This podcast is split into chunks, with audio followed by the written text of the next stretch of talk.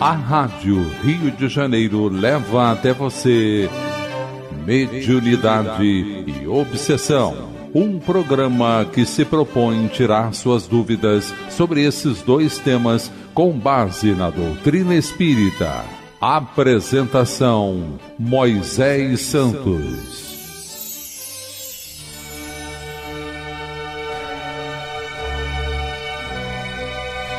Caríssimos ouvintes da Rádio Rio de Janeiro, eu sou Moisés Santos e este é o programa Mediunidade e Obsessão.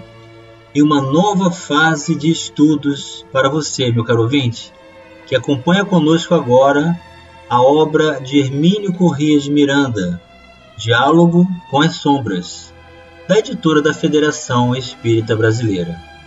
Vamos conhecer a prática, vamos conhecer os conceitos, a complexidade dos processos obsessivos e o quanto o médium na casa espírita, no trabalho com Jesus, pode ser útil em auxílio como ferramenta da espiritualidade superior nos trabalhos das reuniões de desobsessão. Ainda estamos na introdução, onde Hermínio Miranda vai nos trazer a sua colocação acerca do artigo que ele publicou na revista O Reformador de fevereiro de 1966. Ele escreveu: Encontramos às vezes confrades que não gostam de frequentar sessões espíritas. As razões que os levam a essa decisão, creio eu, são respeitáveis, pois cada um de nós sabe de si e do que modernamente se convencionou chamar de suas motivações. Então, Hermínio Miranda apresenta respeito perante as escolhas de cada um. No entanto, ele continua: é preciso, entretanto, examinar de perto essa posição e ver o que contém ela de legítimo, não apenas no interesse da doutrina que todos professamos, mas também no interesse de cada um.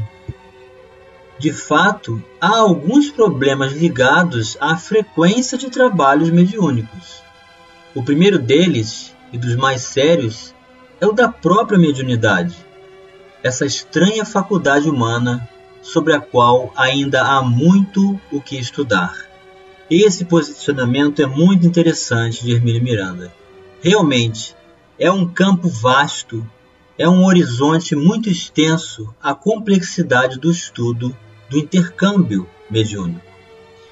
Outra dificuldade ponderável, ou seja, que se pode medir, é a organização de um bom grupo que se incumba com regularidade e seriedade das tarefas a que se propõe.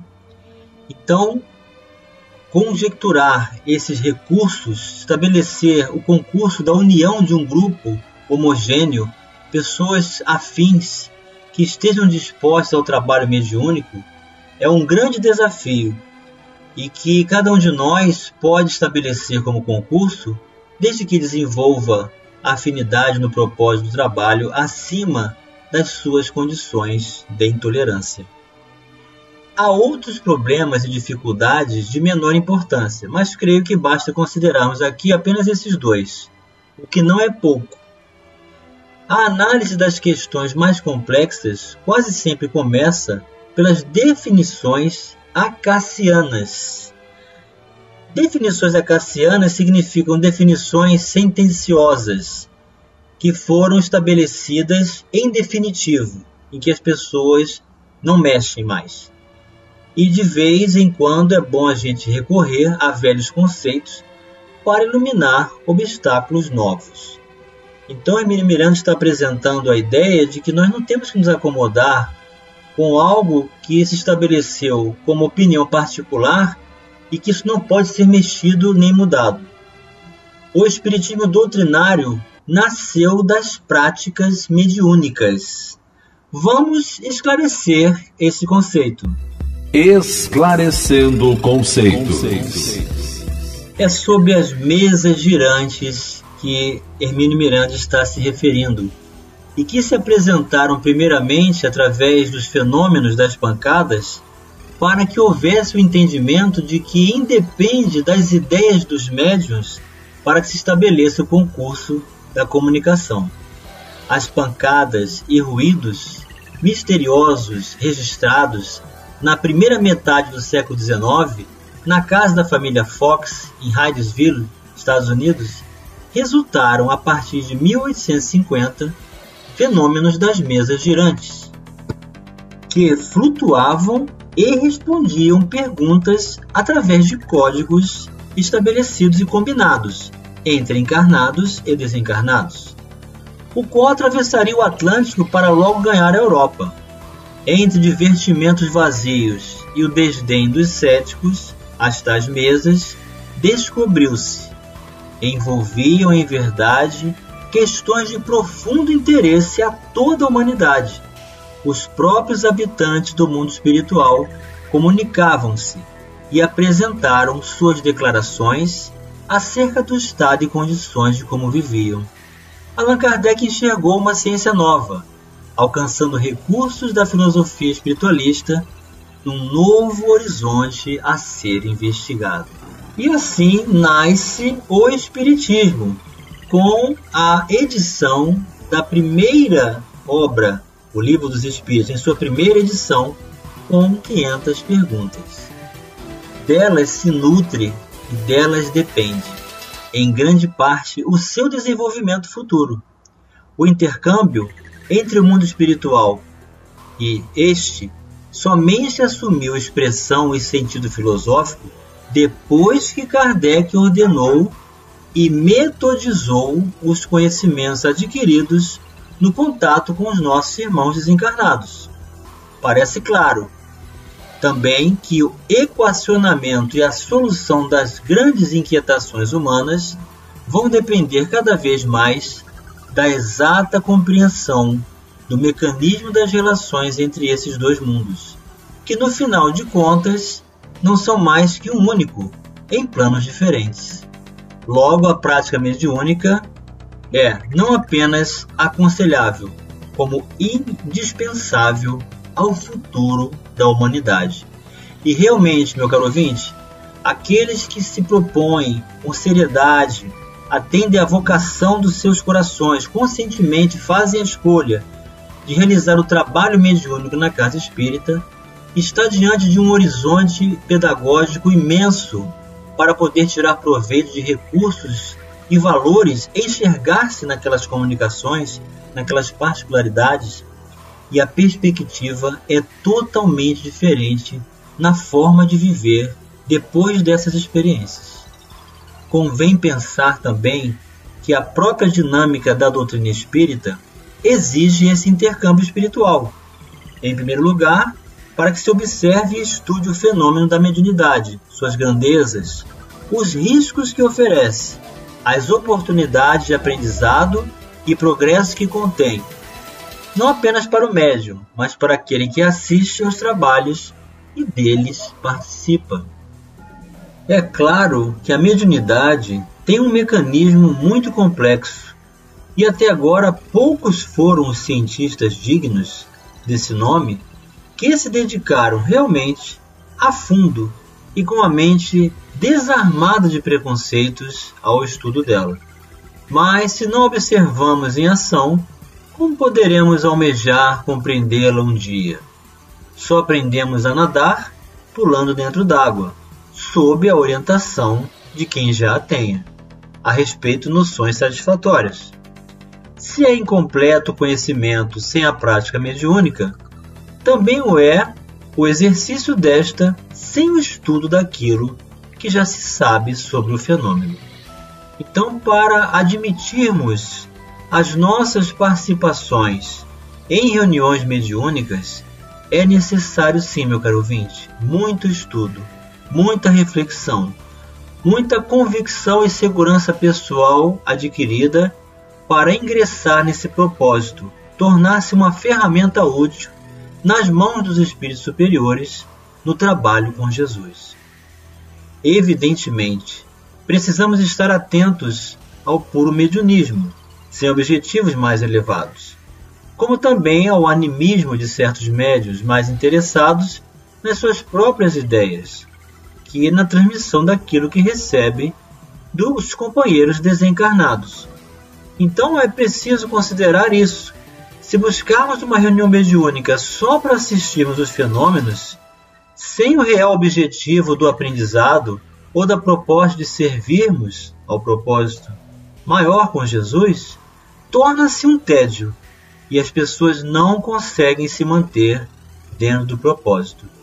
E também o animismo é um outro problema quando se trata da projeção pessoal, do médium querer impor os seus interesses, a sua perspectiva, a sua opinião, que é diferente daquela condição do fenômeno anímico que o médium vai trazer do seu subconsciente no estado de transe e que precisa também ser tratado.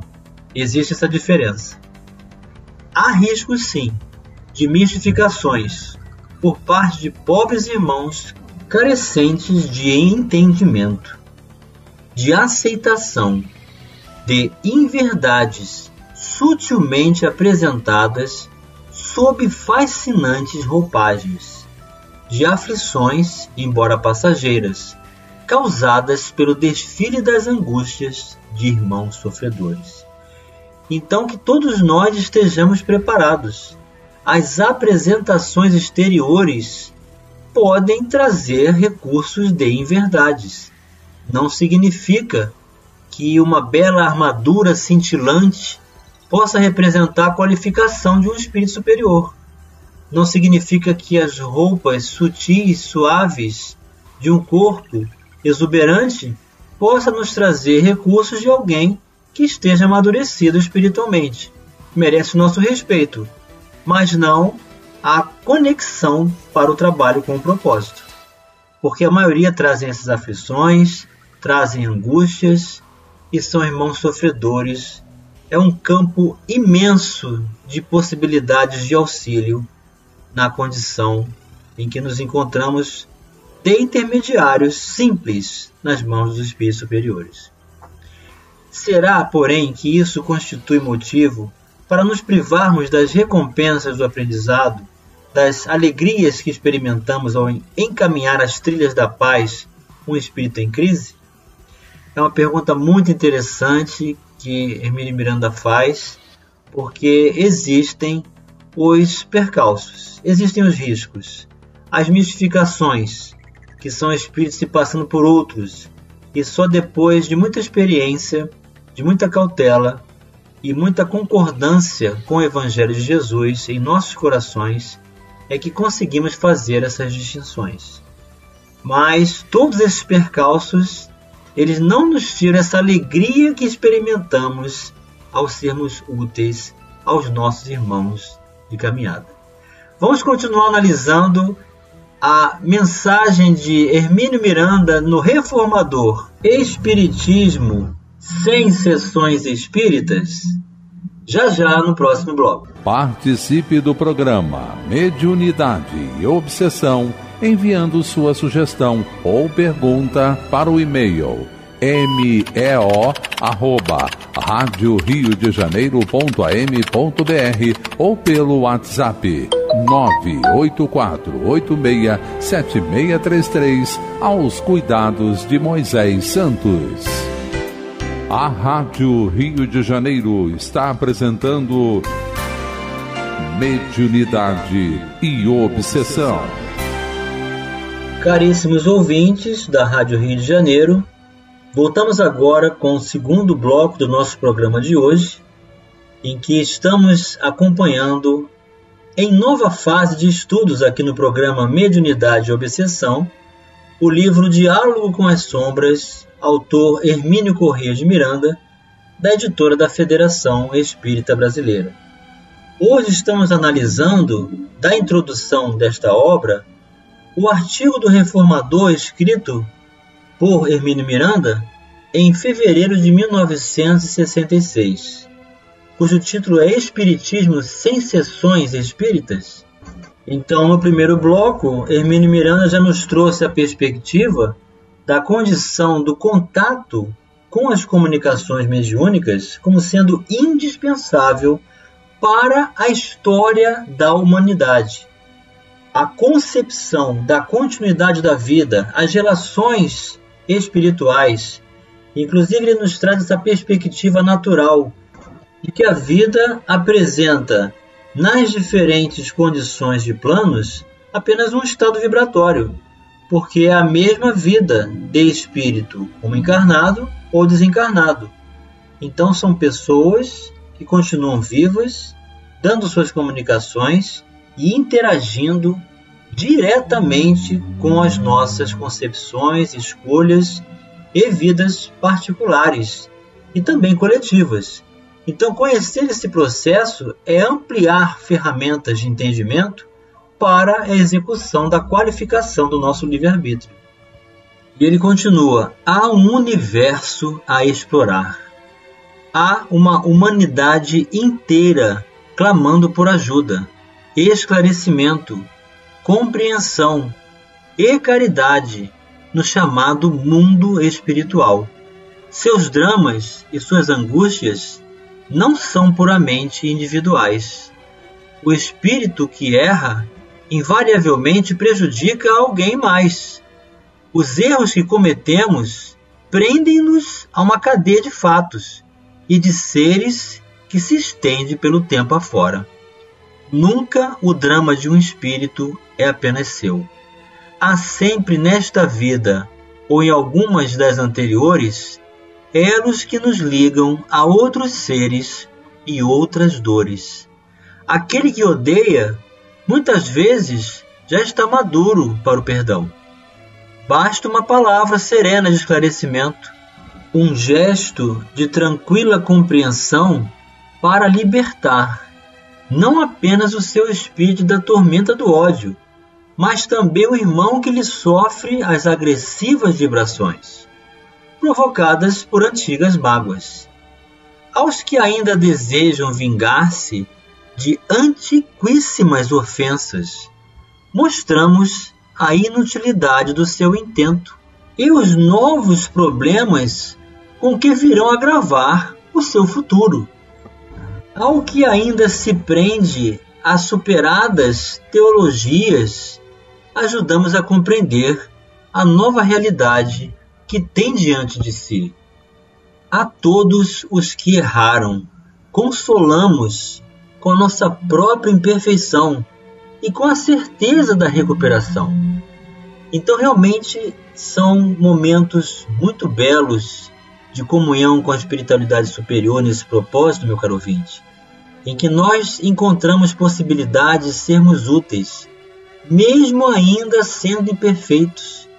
Nós podemos ajudar muito, ainda que apresentemos limitações, dificuldades, como obra inacabada de que todos somos, podemos ser ferramentas úteis.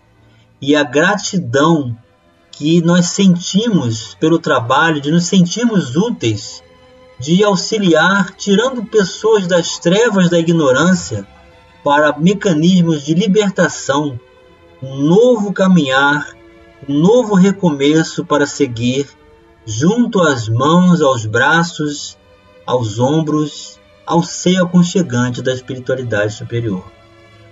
Os que já atingiram elevados patamares de conhecimento e amor, ouvimos-los com admiração e proveito. Muitos nos buscam apenas para trazer notícias das suas próprias conclusões, da nova compreensão diante desse mistério sempre renovado da vida. Multidões de seres que aqui viveram inúmeras vezes, como criaturas encarnadas, lá estão à espera de ajuda, e no entanto são tão poucos os grupos que se dispõem a esse trabalho que tão altos dividendos paga em conhecimento e progresso espiritual. No exercício constante dessa atividade, vemos cada vez melhor a solidez inabalável da doutrina que nos legaram os espíritos, através da lúcida inteligência de Kardec. Crentes ou descrentes, católicos ou protestantes, todos nos vêm confirmar as verdades mestras do Espiritismo. As de que o espírito sobrevive à morte física, de que reencarna, de que progride e aprende, tanto na carne como no espaço de que as leis universais são perfeitas, iniludíveis, mas flexíveis, pois exigem reparação, ao mesmo tempo que fornecem os recursos para o reencontro do espírito com seu próprio destino. Nos dramas a que assistimos nas sessões mediúnicas, aprendemos a contemplar a transitoriedade do mal, a amarga decepção do suicida, a crueza do arrependimento daquele que desperdiçou o seu tempo na busca ansiosa das ilusões mundanas, a inutilidade das posições humanas, o ônus terrível da vaidade, a tensa expectativa de um novo mergulho na carne redentora, no qual o espírito fica, pelo menos, anestesiado nas suas angústias. São realmente, meu caro ouvinte, muitas experiências grandiosas de possibilidades de amplitude de conhecimento ao lidarmos com todas essas nuances do mundo espiritual lições terríveis ministradas com lágrimas e gritos de desespero por aqueles que assumiram débitos enormes diante da lei. Lições de doce tranquilidade e de serena humildade dos que já superaram as suas fraquezas e vêm sem ostentação, apenas para mostrar como é o espírito daquele que já venceu a si mesmo na milenar batalha contra suas próprias deficiências. Muitas e variadas lições, aprendizado extenso e profundo para todos que desejarem realmente apressar os passos e encurtar a caminhada que leva a Deus. Por que então desprezar esse trabalho magnífico que tanta recompensa nos traz e também aos nossos irmãos do outro lado da vida? Quanto à organização dos grupos, não será tão difícil assim. Há estudos sérios e muito seguros de orientação doutrinária a respeito. É bom que o grupo seja pequeno, de preferência familiar, composto de pessoas que se harmonizem perfeitamente e que estejam interessadas num trabalho sério e contínuo. Que não se deixe desencorajar por dificuldades ou pela aparente insignificância dos primeiros resultados. Nem se deixe fanatizar ou fascinar por pseudo-guias. Aos poucos, demonstrada a seriedade de propósitos, os trabalhos irão surgindo, sob orientação de espíritos esclarecidos. A cada bom grupo de seres encarnados dispostos à tarefa, corresponderá um grupo equivalente de espíritos, num intercâmbio salutar de profundas repercussões, pois espiritismo é doutrina, mas é também prática mediúnica. E todos nós, ainda que nem sequer suspeitemos disso, temos compromissos a executar, ajustes a realizar, com irmãos que nos aguardam mergulhados em ódios e incompreensões, que se envenenaram a si mesmos e a nós próprios.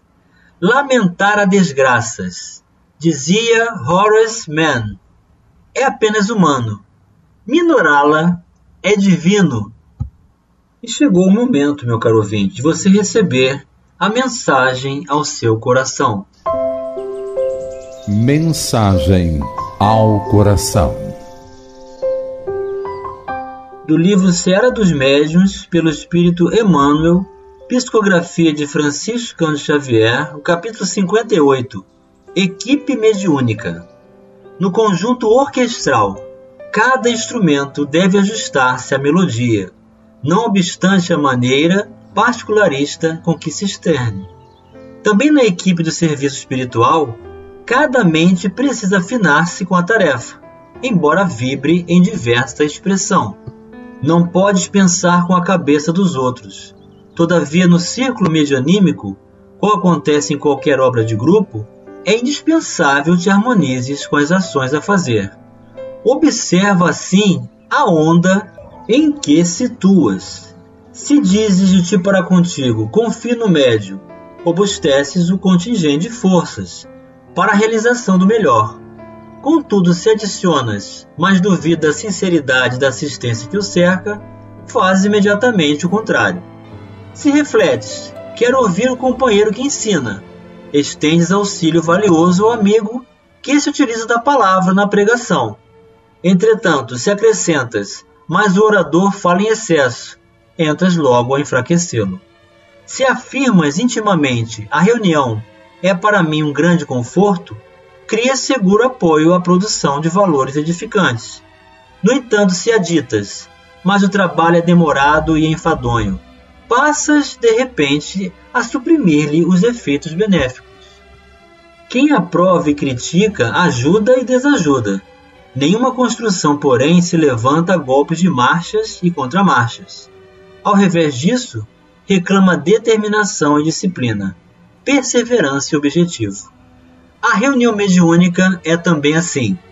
Se queres cooperar dentro dela, a fim de que produza frutos de ordem e elevação, consolo e ensinamento, repara acima de tudo a onda em que te colocas. Emmanuel para os nossos corações, para que possamos manter o foco do serviço, sendo úteis e agradáveis ao propósito do amor de Jesus, hoje e sempre em nossas vidas.